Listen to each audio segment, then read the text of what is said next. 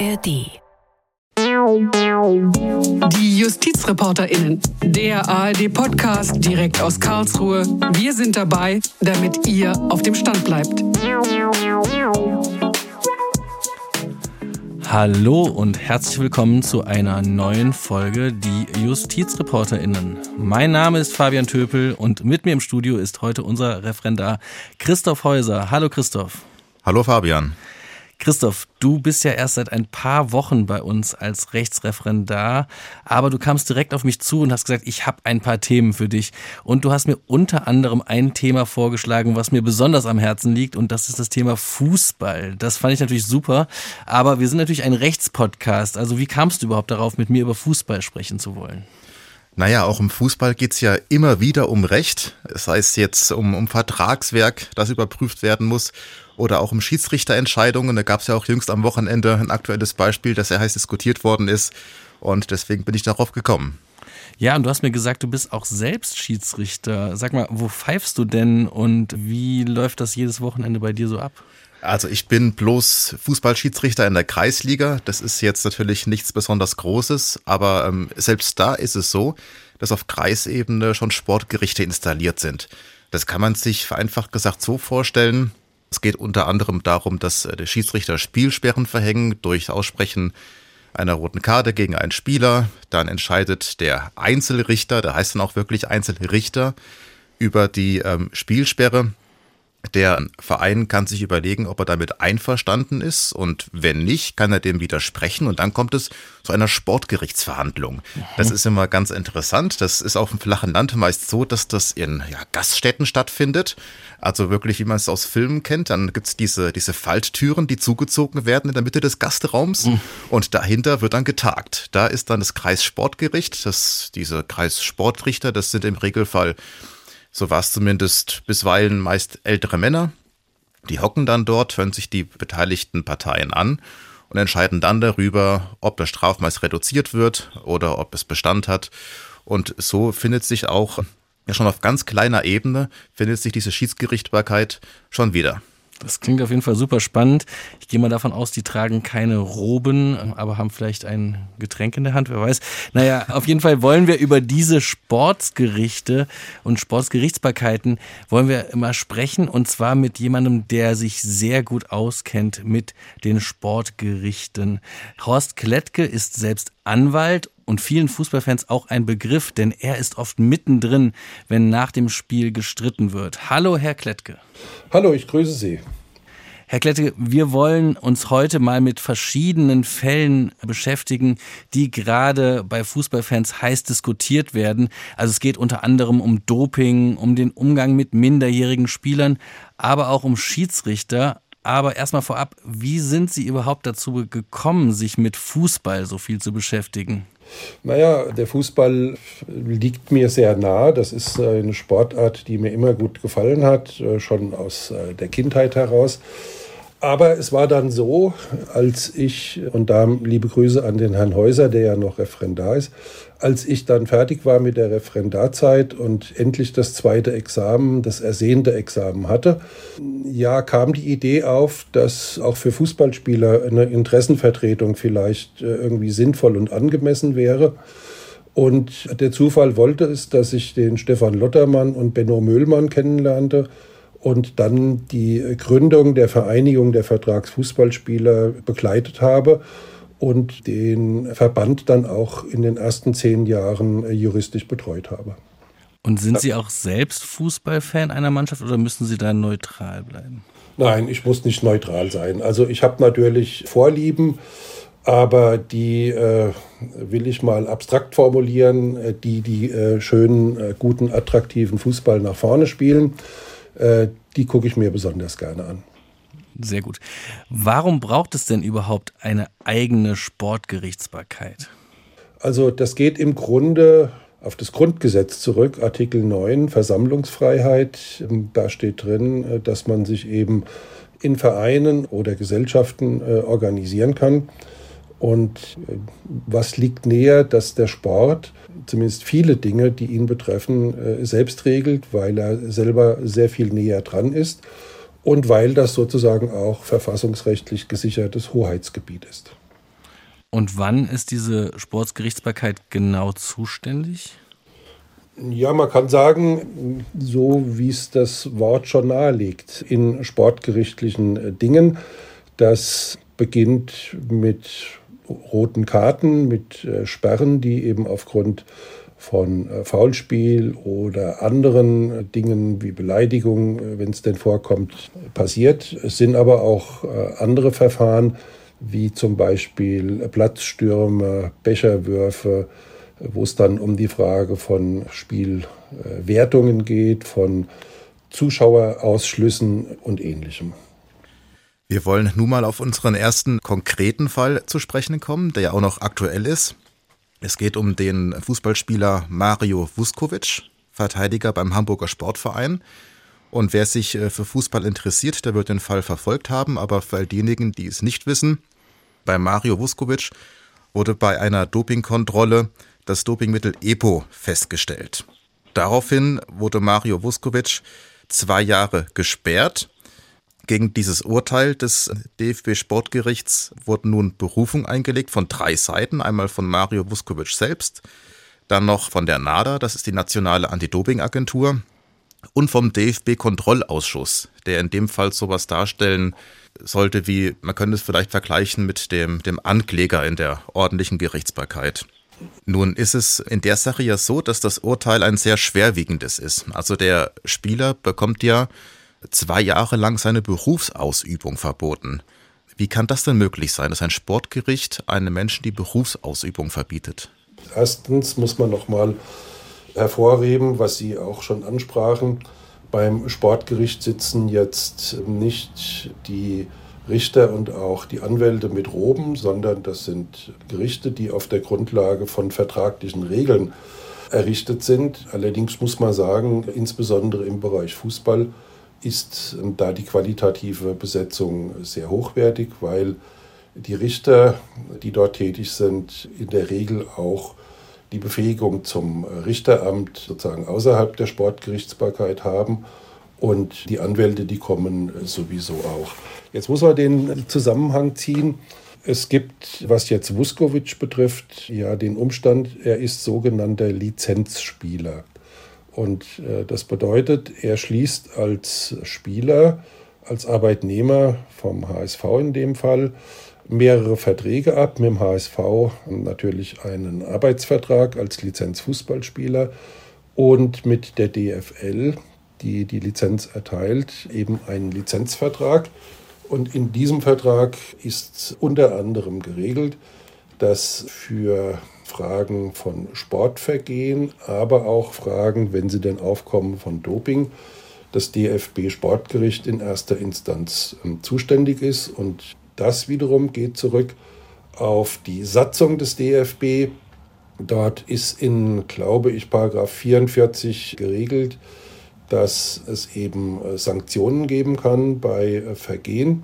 Somit setzt sich dann die Kette der Vorschriften insofern fort, als es dann eben auf der Grundlage der Satzung des DFB auch eine sogenannte Rechts- und Verfahrensordnung gibt. Und in der wiederum steht dann drin, dass in äh, Dopingfällen der vorliegenden Art Bestrafungen ausgesprochen werden können, wie auch, dass das Sportgericht erstinstanzlich zuständig ist.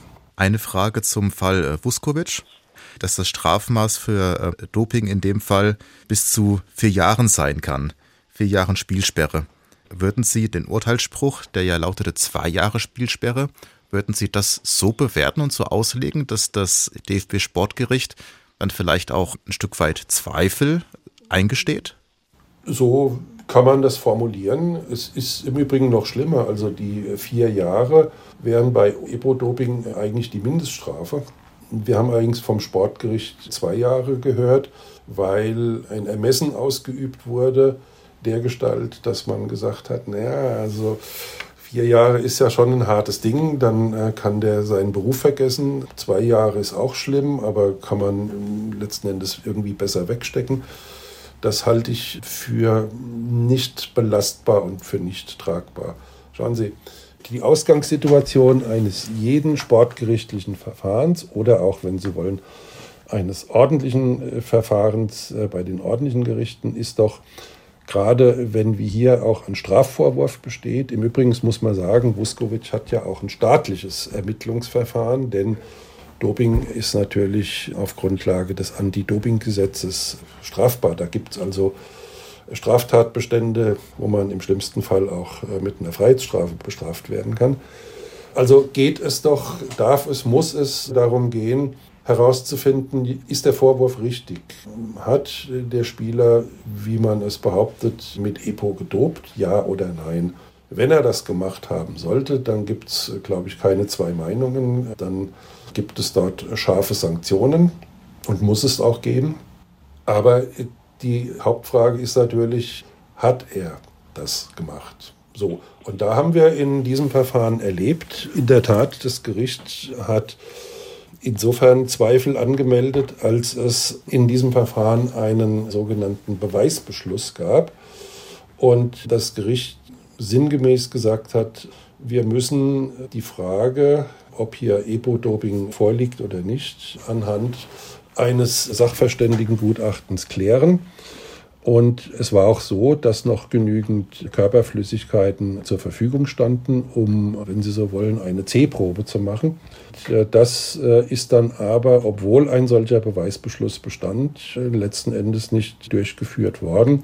Das ist dann auch meine Kritik. Wenn man Zweifel an der Richtigkeit des Vorwurfs hat und das dann nicht durchzuführen, das halte ich für falsch, weil es ist äh, Aufgabe des Gerichts schon herauszufinden, Stimmt der Vorwurf ja oder nein? Gerade vor dem Hintergrund dessen, dass hier eine sehr enorme Sperre droht. Wie verbreitet ist denn Doping im Fußball? Also gibt es solche Fälle nur vereinzelt auf der Bundesliga-Ebene oder kommt sowas auch in niedrigeren Ligen vor oder wird das dann gar nicht kontrolliert und kann gar nicht zum Gericht kommen? Naja, doch, kontrolliert wird schon. In der Kreisliga weiß ich nicht so, also kann ich mir auch vorstellen. Aber es wird schon systematisch und regelmäßig kontrolliert, insbesondere in den oberen Ligen. Aber das Doping-Thema spielt dort letzten Endes keine große oder dominante Rolle, weil äh, wenig Fälle vorkommen. Ein weiterer aktueller Fall, der die Fußballfans beschäftigt und vor allen Dingen den ersten FC Köln. Es geht um einen Transfer, um den Transfer eines damals 16-jährigen Slowenen um äh, Jaka Potocznik. Der hat äh, beim FC am 1. Februar 2022 einen Vertrag unterschrieben. Einen Tag zuvor hatte er bei seinem vorherigen Club, das war Olympia Ljubljana, gekündigt. Und der Vorwurf, der dem 1. FC Köln äh, gemacht wird, ist, dass der FC den Spieler zum Vertragsbruch angestiftet haben soll. Deswegen hat Ljubljana den 1. FC Köln angeschwärzt, kann man sagen. Und ein sogenanntes, ähm, der FC-Geschäftsführer Christian Keller sprach von einem FIFA-Tribunal, was dort in einem Anführungsstrichen stillen Kämmerlein entschieden haben soll, dass der erste FC Köln nun in den nächsten beiden Transferperioden keine Spieler verpflichten darf. Das ist natürlich aus Vereinssicht eine drakonische Strafe. Und das Ganze geht jetzt auch in die Berufung vor den Kass da mal die ganz einfache Frage, beruht denn oder kann auch ein solch schwerwiegendes Urteil auf einer Schiedsvereinbarung beruhen? Ja, das kann es. Das geht zurück auf Regelungen bei der FIFA, beim Weltfußballverband. Das muss man einfach erstmal so im, im Vorfeld sagen. Es gibt dort ein Regelwerk, das heißt Status, Reglement, Status und Transfer von Spielern. Und da ist, meine ich, Artikel 19 fortfolgende geregelt dass Minderjährige einen äh, besonderen Transferschutz haben. Grundsätzlich dürfen internationale Transfers nur erfolgen, wenn der betroffene Spieler mindestens 18 Jahre alt ist. Und dann gibt es eine ganze Reihe von Ausnahmen zum Thema EU und so weiter. Das ist, glaube ich, nicht das allererste Problem, sondern der Spieler hat, äh, soweit ich weiß, den Vertrag gekündigt, wie die FIFA festgestellt hat, aus ihrer Sicht ohne triftigen Grund. Und wenn das so war, dann hätte er natürlich nicht wechseln können, weil der alte Vertrag noch im Bestand war. Und jetzt muss man einfach sehen, es gibt ja hier Verfahrensabläufe, wenn man also einen Spieler hat bei einem Club und die kommen ihren Zahlungsverpflichtungen nicht nach. Dann kann ich einfach kurzerhand kündigen, sondern Man muss den äh, Verein vorher mahnen schriftlich und auffordern, unter Nennung dessen, was offen ist, äh, zu zahlen. Und da wiederum sieht das Regelwerk der FIFA auch Fristen vor. Das, wie es scheint, war vorliegend nicht der Fall, denn, das kenne ich auch aus eigenen Fällen, wenn ein ausländischer Club den Spieler nicht vertragsgerecht bezahlt und man diesen Weg einhält und vorher abmahnt innerhalb der Fristen, die zu wahren sind, dann kann man da sehr wohl auch wirksam fristlos kündigen. Jetzt sagt ähm, Christian Keller, wie ich gelesen habe, dass ähm, vor dem Urteilsspruch es lediglich so gewesen sei, dass der erste FC Köln und Olympia Ljubljana hier einen Schriftsatz an die FIFA geschickt hätten und auch der FC eine Menge an Zeugen angeboten hätte. Aber diese Zeugen seien nicht angehört worden und allein auf Grundlage dieser beiden Schriftsätze habe dann das sogenannte FIFA-Tribunal, wie Keller sagte, das Urteil gesprochen. Das könnte ja sowas sein, wie Sie vor einigen Minuten sagten, wo man der Auffassung sein kann, das verstößt ja so deutlich gegen elementare Rechtsgedanken, dass man hier auch auf anderem Wege vorgehen könnte. Oder täusche ich mich da? Ich äh, habe jetzt natürlich keine Kenntnis, was da genau gewechselt wurde. Aber es scheint so zu sein, die FIFA hat beide Vereine informiert äh, über das bestehende Verfahren. Und jetzt, was ich vorhin mit rechtlichem Gehör äh, geschildert habe, das ist ganz offensichtlich passiert, wenn der FC, vertreten durch Herrn Keller, sagt, naja gut, jeder hat so einen Schriftsatz schreiben können und dann auf einmal war Ende der Durchsage. So ist das aber. Also die äh, FIFA-Kommissionen, die solche Fälle entscheiden, die führen sozusagen das erstinstanzliche Verfahren durch. Und das ist jetzt keine Besonderheit dieses Falles, den wir diskutieren, sondern es gibt eigentlich grundsätzlich immer nur eine Frist für jeden.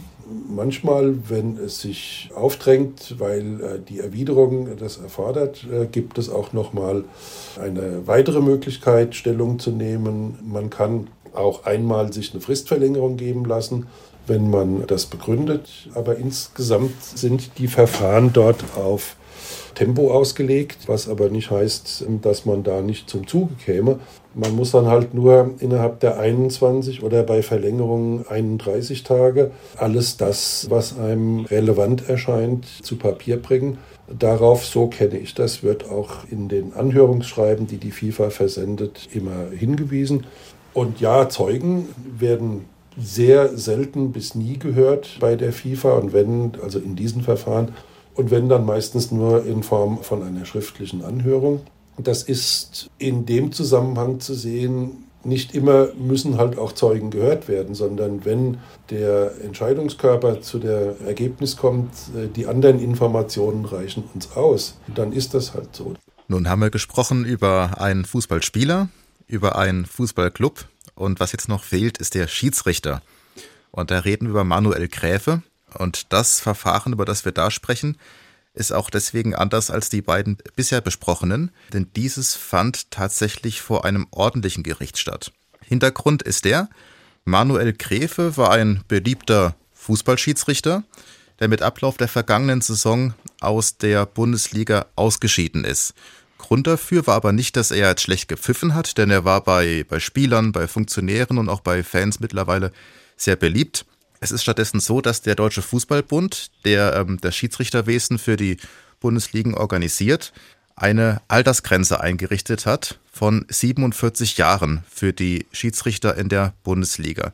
Das ist auch keine Altersgrenze, die in Statuten niedergeschrieben ist, sondern das ist einfach gängige Praxis. Ich denke, vielleicht kann man das vergleichen mit der betrieblichen Übung im Arbeitsrecht. Das können Sie gleich nochmal äh, möglicherweise korrigieren. Und Manuel Gräfe klagte vor dem Landgericht Frankfurt auf eine Entschädigung. Dort gab es mehrere Anträge, einige wurden auch abgewiesen, aber immerhin hat er einen Antrag zugesprochen bekommen und erhält eine Entschädigung in Höhe von 48.500 Euro wegen Altersdiskriminierung.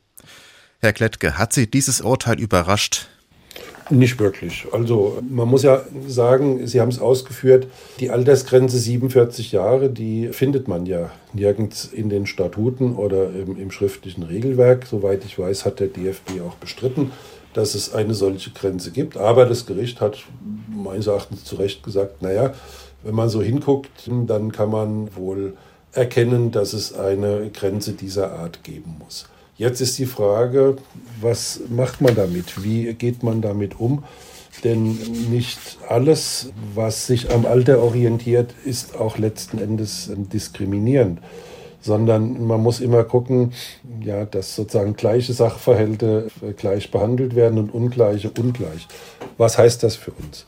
Der Manuel Gräfe hat Landgericht Frankfurt geklagt, was uns schon einen ersten Hinweis sozusagen gibt, nämlich, dass die Rechtsbeziehung zwischen dem Schiedsrichter und dem DFB offenbar nicht als arbeitsrechtliche Beziehung gesehen wird, denn sonst hätte die Sache zum Arbeitsgericht laufen müssen. Und äh, da will ich gerne erinnern an einen Fall, den ich seinerzeit auch zu betreuen hatte, nämlich die Frage bei äh, Fußballspielern, wie ist das mit der Befristung? Äh, gibt es dafür einen Sachgrund oder nicht? Kleiner Exkurs. Wenn man Arbeitsverträge von einer Zeitdauer von mehr als zwei Jahren schließt, dann muss laut Teilzeitbefristungsgesetz ein Sachgrund bestehen. Und über diese Frage, da wurde drüber gestritten. Arbeitsgericht Mainz damals hatte gesagt, nein, da gibt es keinen Sachgrund, sondern auch Fußballspieler haben ein Recht auf unbefristete Beschäftigung. Das Wort Altersdiskriminierung kam dort auch vor. Die Berufungsinstanz hat das einkassiert und das Bundesarbeitsgericht hat die Entscheidung bestätigt. Warum? Nämlich mit der Begründung, die auch eigentlich äh, nachvollziehbar ist. Die äh, Spieler der ersten Bundesliga und nur darauf bezog sich das Urteil, aber ich würde auch die zweite und sogar die dritte Liga einbeziehen. Das sind alles samt Hochleistungssportler, die ähm, diese körperliche super Hochleistung nicht regulär bis ins Lebensalter 65 erbringen können, weil einfach irgendwann die körperlichen Kräfte nachlassen. Aus äh, diesem Zusammenhang heraus hat das Bundesarbeitsgericht gesagt, Leute, äh, hier können wir nur die Befristung als von einem Sachgrund gerechtfertigt sehen, denn einer, der 50 Lebensjahre hat, der hat einfach nicht mehr diese Möglichkeit, körperliche Höchstleistungen wie ein 22-Jähriger äh, zu erbringen. Und da könnte man sagen, ja, mein Gott, das ist so auf dem Papier, auf den ersten Blick eine Altersdiskriminierung. Aber es trifft halt auch den Nagel auf den Kopf. Und allerdings ist das Teilzeitbefristungsgesetz eben nur für Arbeitsverhältnisse anwendbar, nicht für Dienstverhältnisse anderer Art, äh, wie jetzt bei Herrn Gräfe. Und da muss man dann sagen, er hat ja nur zum Teil gewonnen, also ähm, quasi einen Schadenersatz, eine Kompensation für die vom Gericht gesehene Altersdiskriminierung äh, erhalten, zugesprochen bekommen, aber er hat nicht bekommen den weitaus größeren Betrag, äh, nämlich äh, für den Verdienstausfall. Und die Begründung des Gerichts war jetzt so, dass man gesagt hat, die Beweggründe des DFB, warum ausgerechnet irgendwie 47 der Grenzpfosten ist, wo dann einer nicht mehr auf die Schiedsrichterliste aufgenommen wird. Das wurde uns nicht hinreichend äh, dargelegt und so gesehen konnte man das nicht nachvollziehen, womit die Frage offen bleibt, ob äh, gegebenenfalls im Berufungsverfahren bei anderer Begründung sich da der Blickwinkel ändern könnte. Es ist sehr spannend auch, dass Sie eben nochmal genau gesagt haben, dass es am äh, Landgericht äh, stattfand und nicht am Arbeitsgericht. Ja. Letztlich ist ja ein Schiedsrichter gerade auf diesem Bundesliga-Niveau, können wir ja schon sagen, das ist eine sehr regelmäßige Tätigkeit und der verdient ja wahrscheinlich auch inzwischen sein Hauptgeld damit, ob das nicht dann doch in Zukunft vielleicht eine arbeitsrechtliche Frage sein könnte, oder? Ja, äh, wer weiß das? Vielleicht kommt ein schöner Tag, ist der erste Fall. Die Kennzeichnung eines Arbeitsverhältnisses ist halt die abhängige und weisungsgebundene mhm. Tätigkeit. Und ich denke, daran kann man bei einem Schiedsrichter insofern zurecht zweifeln, als man eben einem Schiedsrichter und jetzt fettgedruckt der zweite Wortteil Richter natürlich nur Anweisungen geben kann nach dem Motto, sei bitte pünktlich, wenn Anpfiff ist und beachte folgende Regelungen und so weiter. Aber man kann ihn jetzt nicht anweisen, was und wie er zu pfeifen hat. Also da hat er selbst sehr viel ermessen, denn Sie wissen ja, ein Schiedsrichter ist ja schon ein sehr interessantes Wesen, weil er die Frage der Gewaltenteilung anders in sich vereinigt. Denn der Schiedsrichter ist erstmal Polizei, sprich er ermittelt, war es jetzt faul oder Handspiel oder war es abseits oder nicht, seit neuestem unterstützt durch Videoassistent. Aber sobald die Ermittlung abgeschlossen ist, trifft er eben dann ein Urteil, das heißt Freistoß nach links oder rechts oder gelbe oder rote Karte, was auch immer. Und äh, im Anschluss dessen wird das dann auch sofort vollstreckt, weil wenn er auf Elfmeter entscheidet, dann äh, wird das auch sofort umgesetzt. Und in dem Sinne kann ich nicht erkennen, dass Schiedsrichter weisungsgebunden wären. Aber gut, man kann, äh, wenn man will, auch andere Schwerpunkte setzen und dann vielleicht zu anderen Bewertungen kommen.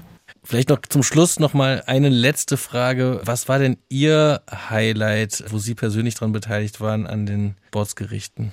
Ich ähm, hatte einen sehr spektakulären Fall, der ist aber auch schon eine ganze Zeit äh, zurück.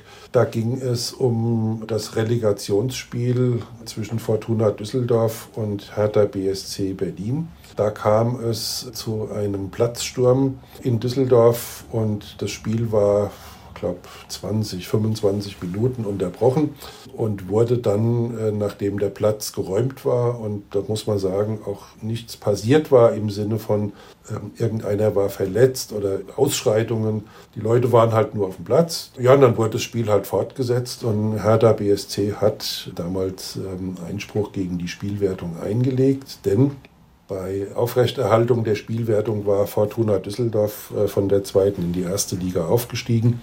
Und ich äh, habe Fortuna Düsseldorf vertreten. Wir haben beim Sportgericht wie auch beim DFB-Bundesgericht äh, in beiden Instanzen gewonnen und somit war dann Fortuna Düsseldorf im Anschluss in der ersten Liga. Ja, das war ein Fall, der hat Sport Deutschland damals sehr intensiv beschäftigt. Da wurde auch öffentlich sehr intensiv berichtet darüber wo Sie gerade davon berichten. Ich erinnere mich daran, äh, Sie wurden damals ja auch dafür ziemlich äh, gefeiert. Ja. Und ähm, da gab es ja auch in der Berichterstattung, war dann die Rede davon, dass Sie der, der Siegtorschütze gewesen seien zum Aufstieg der ja. Fortuna in die erste ja. Liga. In der 11.000 äh, sowieso Minute. Denn das Berufungsverfahren beim Bundesgericht, das zog sich äh, über viele Stunden bis in die Nacht hinein. Und ich äh, kann mich erinnern, im äh, Stadion drüben war ein Konzert, da hat, glaube ich, äh, Bruce Springsteen gespielt. Also es war schon eine interessante Nacht dann. Vielen Dank, Herr Klettke. Ja, das war super interessant und sicherlich nicht nur für Fußballfans. Also danke Christoph auch für das tolle Thema und fürs Mitmachen. Und zum Schluss haben wir noch einen Podcast-Tipp für euch. Es geht um einen Polizisten, der auf die schiefe Bahn geraten ist. Ich habe da schon mal reingehört und ich kann euch sagen, es lohnt sich. Kannst du dich noch erinnern, wann du das erste Mal darüber nachgedacht hast, Polizist zu werden? Na, eigentlich schon als Kind. Also als kleines Kind wollte ich entweder Rennfahrer werden oder ich wollte Polizist werden. Der, der da spricht, das ist Rolf L., den alle aber nur Lubi nennen. Charmanter Typ. Ein Polizist wie aus dem Bilderbuch. Ich war selber ein Arbeitstier. Ich musste auch immer mit dran. Und ich habe dann auch mal gesagt, ich komme mit zur Festnahme raus. Lubi ist Teamführer der Brennpunktstreife im Görlitzer Park, dem vielleicht bekanntesten Drogenumschlagplatz der Republik. Um zum Beispiel so, so nah wie möglich an jemanden ranzukommen, zieht man sich eine Perücke auf, setzt sich eine Sonnenbrille auf, zerfetzte Hosen, alte Klamotten. Keiner nimmt so viele Drogendealer fest wie Lubi. Wäre da nicht ein entscheidendes Problem? Die erste Line. Das muss so vor zehn Jahren gewesen sein. Von Studio Bummens und dem SWR. Lubi. Ein Polizist stürzt ab. Die wahre Geschichte eines Drogenfahnders, der die Seiten wechselt.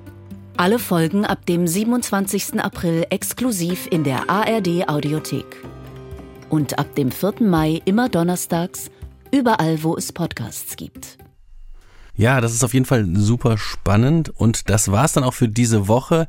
Wir freuen uns natürlich, wenn ihr nächste Woche auch wieder mit dabei seid und wenn ihr Feedback habt, dann schreibt uns eine E-Mail an justizreporterinnen@swr.de. Da freuen wir uns immer sehr über Lob, aber auch über Kritik. Und das war's für diese Woche. Mein Name ist Fabian Töpel und ich sage Tschüss und bis bald.